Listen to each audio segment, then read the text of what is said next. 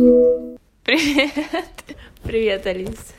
Сегодня наш первый эпизод, и поэтому мы начнем с причины того, что мы начали подкаст. Точнее, их три. Наша дружба на дистанции нас душит, а, и мы используем любую причину, чтобы поговорить.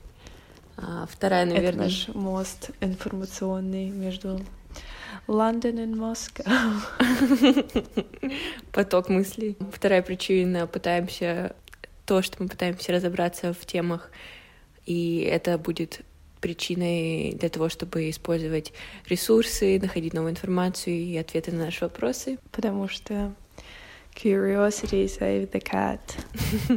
Точно. Um, еще full disclosure про то, что мы знаем, насколько бесит рунглиш, и нет, мы не претенциозные, но иначе мы, наш мозг будет очень быстро, очень много отставать от, от потока мыслей. Это правда, потому что, к сожалению, большинство адекватной информации в интернете, которую мы потребляем, она на английском. Нам нужно как-то успевать это переводить в голове, поэтому иногда, иногда слова точнее звучат на английском. Сегодняшняя тема, у которого нет еще заголовка, но общее описание связано с, со страхом и принятием решений и то, как мы выбираем проводить свое время. У меня написан заголовок «My да? time is never perfect». Oh, that's good. Давай с этим пойдем. Да, я думаю, что я хочу сначала послушать тебя. Меня? Хорошо. Да. А, так, ну из личного, это все основано на личном опыте и чуть-чуть research а. Дисклеймер. Дисклеймер, да. Советов не, не делайте, как я. Но я думаю, в таких ситуациях мы все очень похожи, и эти эмоции очень универсальны. Страха и волнения перед тем, как принять решение, как чему уделять свое время, на что тратить свои силы, особенно в университете, когда нагрузка высокая, и ну, есть давление со стороны того, что нужно выбрать карьеру. Мне недавно попалась первая глава книги Элизабет Гилберт «Большое волшебство», где она дала список страхов, которые останавливают нас перед тем, чтобы быть, боль, жить более креативную жизнь. И это очень много эмоций во мне подняло. И она просто перечисливает, допустим, страх отсутствия таланта, боязнь критики или осуждения, страх отсутствия нужды в продукте нашей креативности, страх о том, что кто-то уже делает это лучше, страх того, что мои мечты are embarrassing, страшно, что недостаточно времени, нет университетского диплома, нет um, для этого нужной дисциплины дисциплины у меня, страшно, что подумают окружающие, друзья, семья. И лист очень длинный, и я поняла, что лично мне очень много из этих страхов присутствует, когда я пытаюсь принять решение, и, и если они достаточно сильные, то я такая, нет, это плохое решение, нужно себя остановить, стоп. Но из того фрагмента, что я прочитала, она приводила аргумент, что этот страх всегда будет присутствовать, точнее, все эти миллионы страхов и мыслей, когда мы будем начинать что-то креативное, что-то новое. Это как защитный инстинкт, который нас оберегает перед тем, чтобы, я думаю, с, с точки стороны эволюции, э, уберегает нас от того, чтобы не наступить на грабли.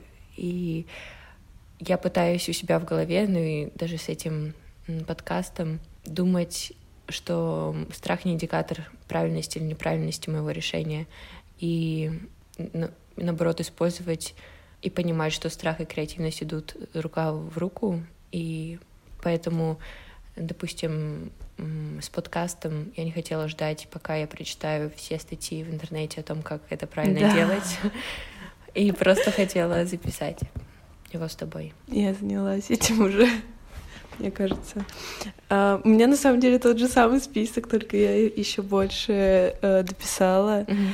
потому что вот этот реально список наших страхов, он настолько, настолько очевидный, мы их все осознаем, но как только мы, знаешь, услышим их где-то, мы понимаем, что, блин, на самом деле все боятся одного и того же. И вот у меня здесь было еще про то, что Да, как раз самодисциплина здесь просто, мне кажется, действие восклицательных знаков.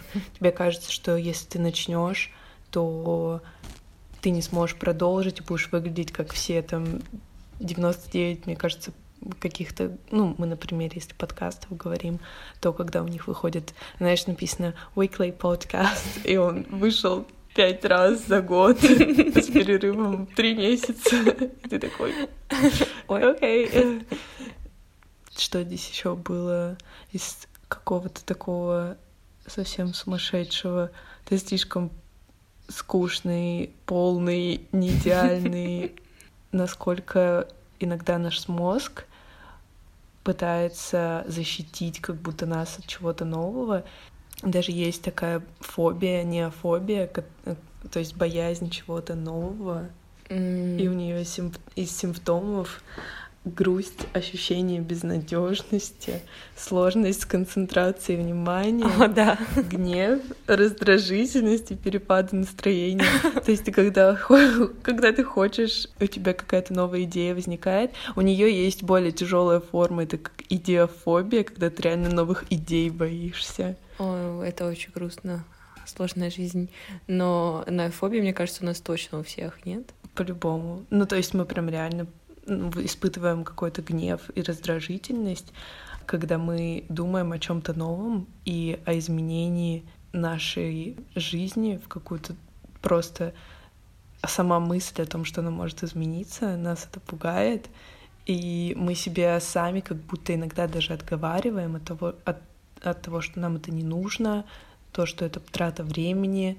Мне кажется, вот это вот очень часто возникает, когда у тебя появляется какая-то идея, и ты пытаешься сам себя потом же отговорить о том, что мне сейчас э, это некогда, потому что у меня есть более важные дела, и ты сам придаешь им приоритет, когда тебе реально страшно просто начать из вот этого всего огромного списка, который мы перечислили. Mm. И еще есть даже боле... э, фобия, эпистемофобия, когда это когда ты боишься новой и неизвестной информации это Но... просто крейзи. То есть ты пугаешься этого объема в интернете, вообще в медиапространстве, и из-за этого ты замыкаешься, я не знаю, пытаешься как можно больше за замкнуться в своей комфортной зоне рутины какой-то ежедневной, и тебе реально страшно начинать что-то новое из-за этого. Kill your excuses. Да, excuses, э, они понятно, почему возникают, и нам всем легче жить в нашей рутине, привычка на той привычка, что она помогает нам сохранять энергию, как умственную, так и вообще энергию. Но поэтому столько сил, мне кажется, уходит на то, чтобы менять какой-то ежедневный ежедневную рутину и курс движения свой, Поэтому какие-то, как ты говорила, просто начать уже это прям самый важный шаг. Мне кажется, потом становится чуть-чуть полегче. Мне кажется, да, ты начинаешь мне очень нравится фраза build momentum, mm-hmm. когда тебе нужно просто создать э, вот это движение, и когда ты ощущаешь какой-то пройденный шаг, то дальше у тебя столько энергии возникает просто вот, я не знаю, это работает как магия какая-то, когда ты сделаешь что-то совсем маленькое, но э, на пути к своей цели ты ощущаешь столько э, внутреннего подъема, чтобы mm-hmm. продолжать. А я поэтому пишу микроцели, когда список дел делаю, потому что если напишу сделать проект, который займет у меня три недели, и я на эти три недели буду смотреть на это дело, то а, легче написать там, выписать заголовок, выписать параграф первый, выписать параграф второй. И, как ты говоришь, это дает подъем внутренний каждый раз, когда ты вычеркиваешь. Но и так с любыми, мне кажется, проектами, креативными или некреативными. Но для тебя было... Вы из этого списка больше всего выступила дисциплина, как я поняла. Для меня, мне кажется, это было то, что есть люди в этом поле деятельности, которые уже очень успешные, которые уже прям эм, отлично делают свое дело. И для меня это Да. эм, иногда причина того, точнее, моя логическая цепочка в таком случае, это то, что раз уже есть человек, который это прекрасно делает, что я вообще пытаюсь тут э, сделать, что я пытаюсь добавить.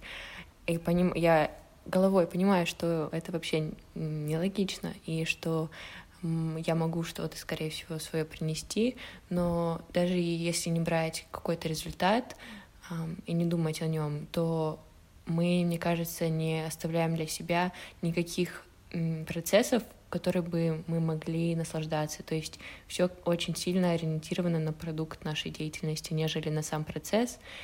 Я не знаю, в какой момент это в нас так всех или, может быть, только во мне, я не знаю, ам, ingrained, Нет, определенно у всех. Это, это просто культ э, продукта. продуктивность, мое любимое слово.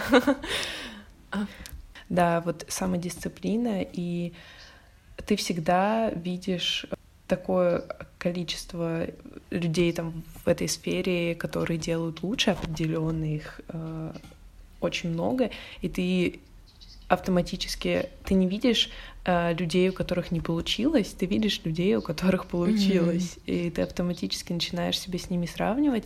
У тебя нету вот этой картинки в голове, что может быть плохо. Ты всегда видишь только хорошие результаты, и ты автоматически ожидаешь его от себя, и когда ты начинаешь делать, ты видишь что-то просто ужасное, прямо с- такой супер-супер э, на- начинающий level, и тебе становится стыдно, неприятно, сразу хочется это бросить, потому что у всех внутренний перфекционист начинает э, максимально душить э, себя, и поэтому нужно просто в эти моменты признать то, что это не идеально, но на всем пути нужно наслаждаться именно своим прогрессом, а не тем, что у тебя сейчас это вышло ужасно.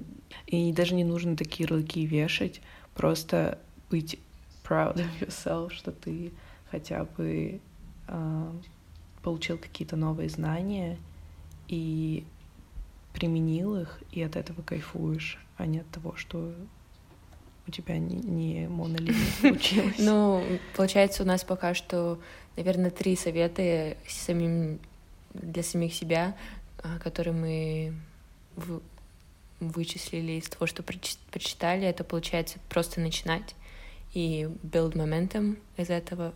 Второе — это то, как мы думаем о нашем м, прогрессе, о том, что не нужно быть идеальным с первого раза, с первой попытки, всегда можно переделать, всегда можно попробовать еще раз. И третье мгм, было просто связано, мне кажется, с тем, что страх и креативность идут вместе, и что нужно ожидать эту эмоцию, когда мы начинаем что-то новое, и не пытаться ее полностью убрать, а как-то acknowledge it and try to work with it.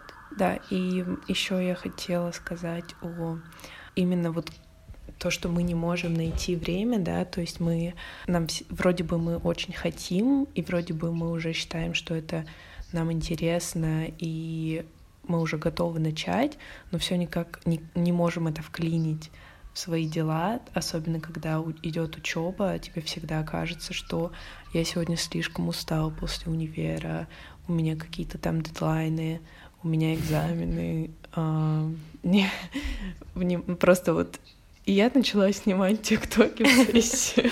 Ну, мне кажется, этого очень стоило. Плаг свой ТикТок в этот подкаст. Все подписываемся. Ссылка в описании. Поэтому можно использовать мне показалось, было бы интересно использовать матрицу важности дел. Слышала Нет, такую матрица квадрат Эйзенхауэра? М-м-м, Нет, не делала. Когда у тебя есть важно, не важно, и я тут рисую в воздухе квадратик. А важно, не важно, срочно, не срочно. То есть у тебя по горизонтали, например, там срочно, не срочно, по вертикали важно, не важно, и ты свои дела распределяешь по этому квадратику, и это очень полезная штука, когда ты не знаешь, за что взяться, и тебе кажется, что вот, тебе нужно и это, и это, и это. Ну, в общем, для приоритизирования своих э, дел. И этот квадрат э, придумал Эйзенхауэр, и его самая известная фраза «У меня было, у меня есть две проблемы, срочная и важная. Срочная не является важной, а важная — срочной». Он понимал наши проблемы. Всегда мы... У всех, мне кажется, проблемы с вот этим приоритизацией, и когда у тебя вот эта идея возникает, нужно ее поместить. Это просто гениально. Поместить ее в квадрат срочно и важно. И вот тогда, тогда полностью используем правильно этот э, ресурс. Тогда у тебя сразу, да, у тебя сразу появляется время на твою идею, и вдруг, когда она у тебя в этом квадратике самой важной приоритизации, то у тебя просто нет, у тебя не остается другого выхода, как делать это сейчас. И я всегда думаю о том, что да, вот реально, вот прям ну никак я сейчас не могу это сделать, но тебя никто не заставляет сесть на 24 часа, заниматься этим можно сделать просто самые маленькие baby steps, которые все равно будут чувствоваться как вот этот моментум.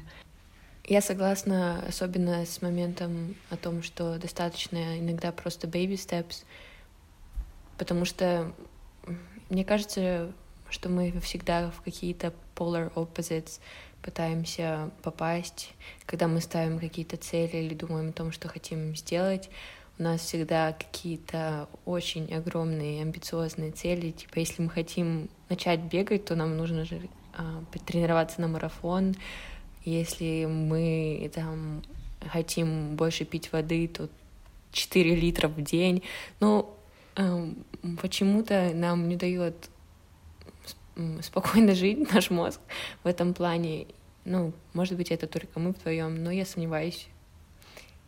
И поэтому... Да, я тоже сомневаюсь.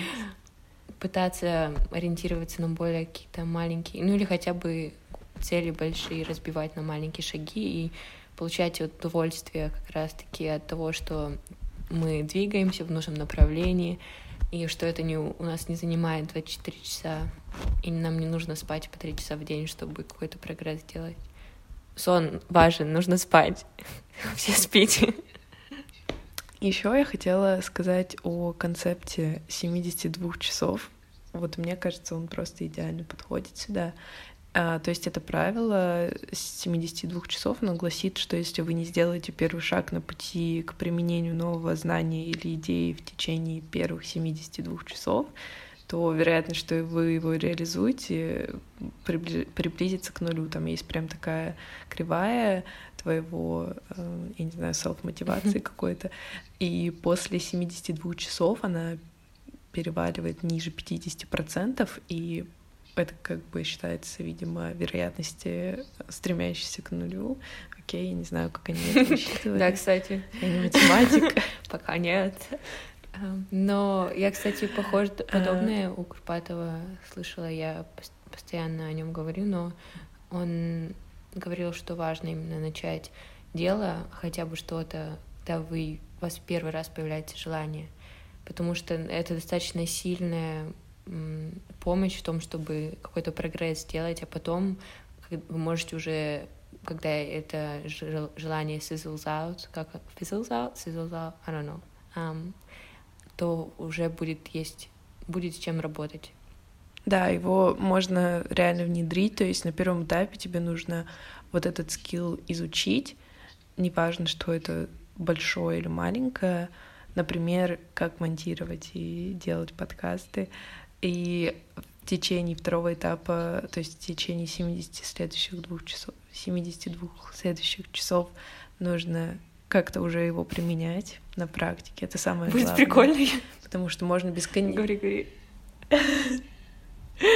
Вот, и на третьем этапе тебе нужно, соответственно, ну, ты уже чувствуешь вот этот э, небольшой прогресс, который тебя мотивирует использовать дальше этот навык и обучать его, обучать дру- ему других и изучать новые навыки.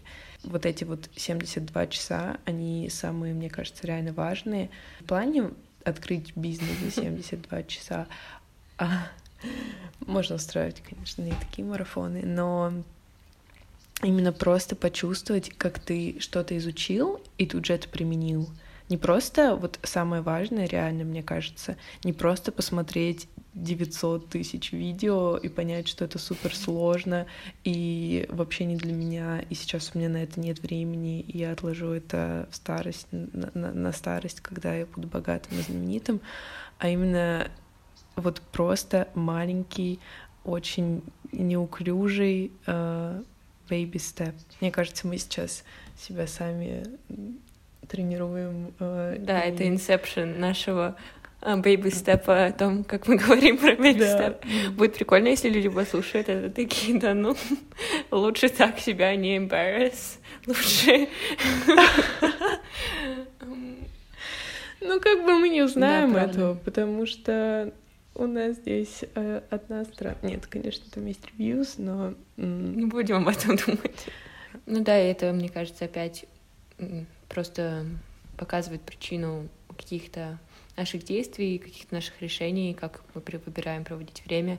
Не обязательно все должно быть для карьерного роста, для резюме, для того, чтобы человек на свидании подумал, что ты просто невероятно интересная, и просто нужно... Такой, знаешь, сидишь, просто читаешь книгу такой, да, как я скажу об этом? Как я опишу? Как я скажу об этом? Но. Да, и поэтому можно делать какие-то вещи, позволять себе делать для наслаждения, для того, чтобы делать свою жизнь более богатой. Богатой, наполненной и э, романтизировать свою жизнь. Да. И опять, э, возвращаясь к книге Элизабет Гилберт, она там приводила пример женщины, которая в свои 40 лет пыталась найти Джой в ее жизни, и поняла, что последний раз, когда она испытывала прямо эту эмоцию, она была маленькой девочкой и каталась на коньках. В общем, она пошла кататься на коньках, в 4 утра вставала перед работой, все дела, но то, что мне больше всего понравилось этой истории, это то, что в конце Элизабет говорила, что и нет, она не выиграла Олимпийские игры, и нет, она там не выиграла региональный чемпионат, она не стала звездой фигурного катания, но она продолжает ходить, и ее история все еще продолжается, она все еще наслаждается фигурным катанием, а ей все это еще приносит Джой, которую она не нашла в своей работе. И мне просто так понравилось, что женщина делала что-то для себя. Угу. Да, что мне понравилось сразу, что ее история продолжается. Потому что мы всегда, когда читаем, мы всегда ожидаем вот этого, знаешь, конца success story, когда там и вот он реально выиграл какой-то оригинальный чемпионат, открыл бизнес, построил дом, родил сына. И во всех книгах это как примеры используется. То есть все настроено на то, чтобы показать mm-hmm. что-то. Типа никто не скажет просто он живет и наслаждается. Никому не интересно, всем, всем нужно, о, да, и сейчас он э, чемпион по поеданию. Кульминация хот-дога. Ну, мне кажется, это логично в том плане, что у нас так мозг организован, мне кажется, в плане того, что нам нужно начало, описание какое-то в середине и конец. И это в нас, не знаю, наверное, природа, ну не природа, и просто эволюцией, скорее всего, заложено. Не знаю, как начинались истории рассказывать, но, по крайней мере, в наше время сейчас, с самого раннего возраста, то, как нам рассказывают сказки и обучение в школах, как мы пишем сочинения. Поэтому, мне кажется, из-за этого какая-то нужда в истории, в концовке приходит. Да, никто не пишет сочинения без без вывода. Да, что это... Таким образом. Что это за коробка, в которой нас посадили? Think outside the box. Нужно think out of the box. Вот. И у меня еще была э, идея придумать идею. О чем? Которую мы бы хотели, то есть которую мы очень долго э, носим с собой у себя в голове, и которую мы бы хотели реализовать, но вот она у нас э, лежит на этой полке, когда я буду таким-то, таким-то успешным и, не знаю, финансово независимым, свободным и вообще идеальным, и никогда это не сделаю. Просто что-то может быть маленькое, но чтобы мы через месяц апдейтнулись о нашем прогрессе. Интересно. Надо подумать. У меня на самом деле много что я откладываю на пенсию, когда я буду э, богатой, знаменитой. Не, ну знаменитой не надо, но, пожалуйста, богатой. А, надо подумать. У меня, наверное, первое, что пришло в голову, это то, что я хотела учить арабский. И я себе это объяснила тем, что зачем мне сейчас арабский, вот когда я буду старая, то я буду сидеть учить. Ну, понятно, а когда молодой легче учить языки. Да, да, да. Я об этом. Как знаешь, вот эта женщина, mm-hmm. прости, вот эта женщина, которая э, Толстого стала читать на пенсии, пере... Там, она, по-моему, переводила mm-hmm. даже. Она всю войну и мир прочитала из Англии. Wow. Она в оригинале читала. В оригинале. В оригинале. И, и, нужно это факт чекнуть, но она прочитала, по-моему, да, всего Толстого, там ей лет 90, мне кажется. И вот это просто то, то чего мы ждем становиться э, умнее, развиваться, когда у нас будет, не знаю, 24 часа свободного времени.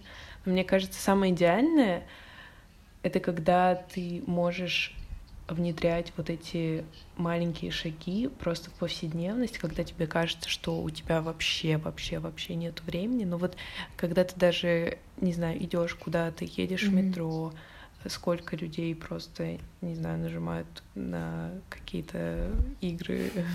Я не могу Candy Crush. Мне тоже. Не осуждаю, но просто, мне кажется, есть только... Не осуждаю. Что вы?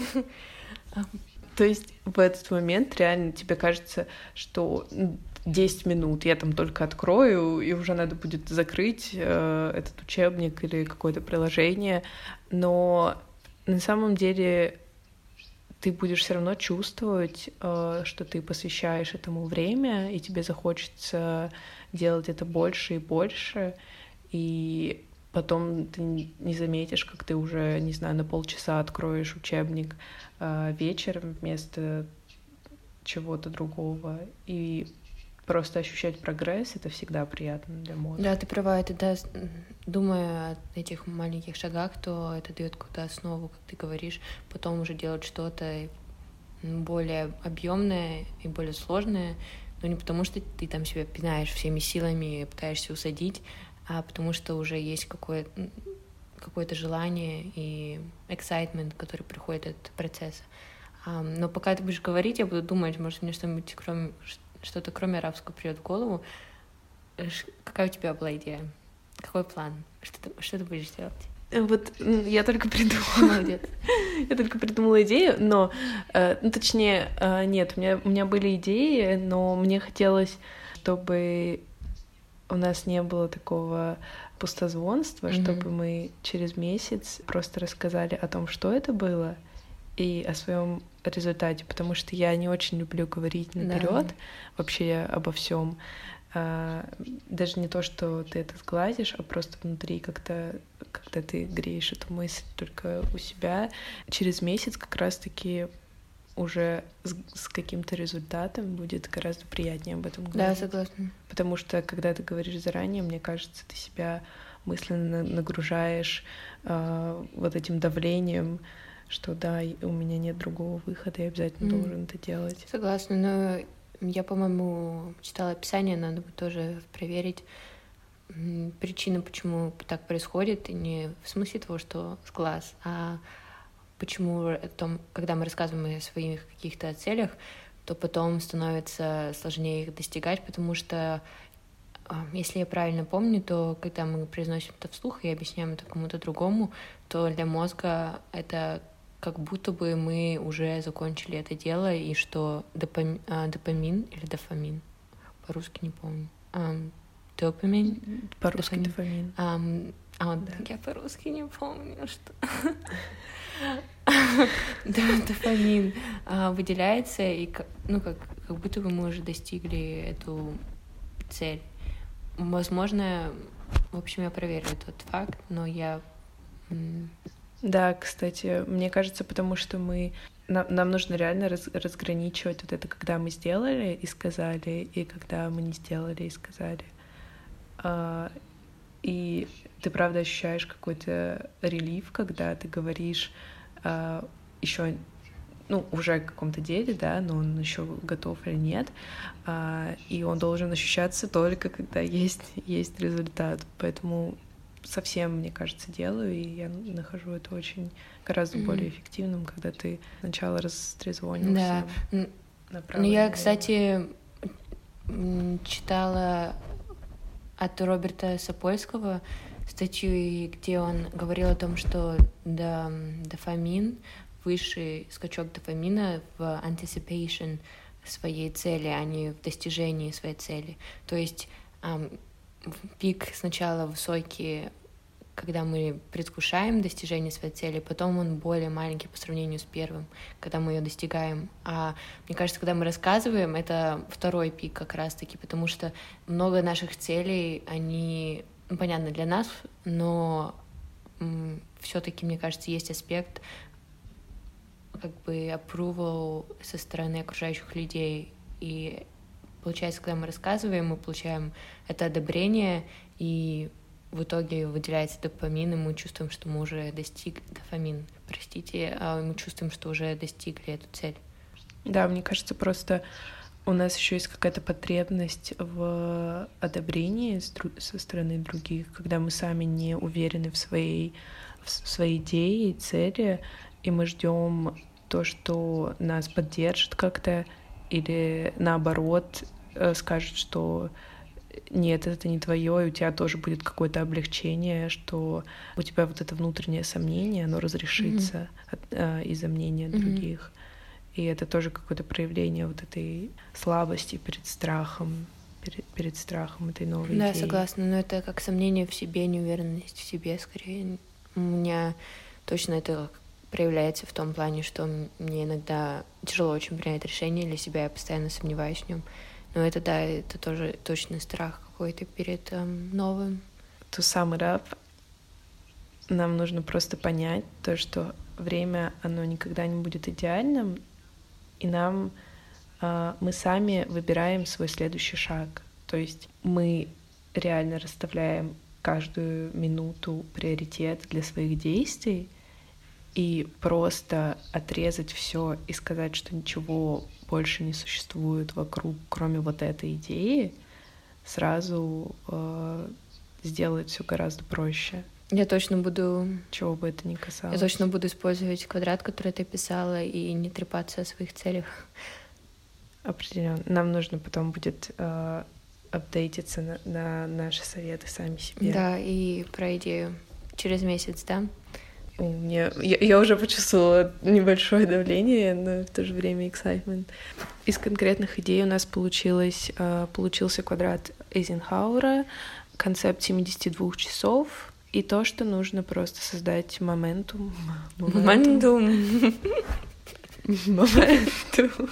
Да, и просто признать свои uh, excuses, которые мы постоянно придумываем, выписать их, посмотреть на них понять то, что 99% идей, которые не начаты, были не начаты из-за этих же самых э, причин, и просто kill them. The excuses? Yeah. Okay. Ты covered более практичную сторону того, что мы обсуждали, но для меня, наверное, по крайней мере, то, что я пытаюсь для себя использовать in addition to what you described, это больше как-то изменение о том, как я думаю о страхе и как я его воспринимаю, пытаться его убрать и не использовать как индикатор правильности своих действий. Поэтому это, скорее всего, изменение до того, как я, ну, мышление в сторону своих страхов и страха неизвестного. Просто пытаться с этим работать в плане того, что когда он возникает, acknowledge it и говорить о самой себе что-то типа, да, я понимаю, что я сейчас делаю что-то, что я до этого не делала, я боюсь, но нужно просто продолжать двигаться. Ну и также как в то, как я думаю о других людях и их успехи в сфере деятельности, которая мне интересна. Но это нужно unpack в, след... в другом эпизоде. Для меня, наверное, самое важное будет это самодисциплина, потому что ее, мне кажется, ты боишься больше всего, когда начинаешь что-то новое, тебе кажется, что ты столько времени посвятил, и тебя это как-то испугает, то, что какие-то uh, repetitive наши действия, например, если мы делаем тот же подкаст, то он там выходит weekly, ты боишься на себя вот эту класть ответственность, то, что тебе нужно постоянно это делать, и из-за этого ты боишься начинать. То есть это очень глупо, и если тебе это нравится, по идее, это не должно тебя останавливать, но всегда у нас есть какие-то отговорки, э, какие-то непредвиденные ситуации, почему вот эти вот 99% того, что выходило а, на маркете mm-hmm. подкастов, они нифига не, не еженедельные. Вот это пугает, потому что ты видишь много людей, у которых, грубо говоря, не получилось следовать этому. Вот просто вот этот квадрат срочно и важно, он мне, мне кажется, будет идеально работать. Да, буду для практиковать. Тренировки самодисциплины. Спасибо, что вы послушали разговор двух подруг, которые мы пытались сделать более структурированным и не таким хаотичным, как он обычно проходит. Да, надеюсь, что это было хоть немножко информативно, потому что мне было очень интересно тебя слушать. Спасибо большое за наш разговор. И до следующего выпуска. Я хотела сказать чмоки-чмок. Чмоки-чмок. Ну, это мое.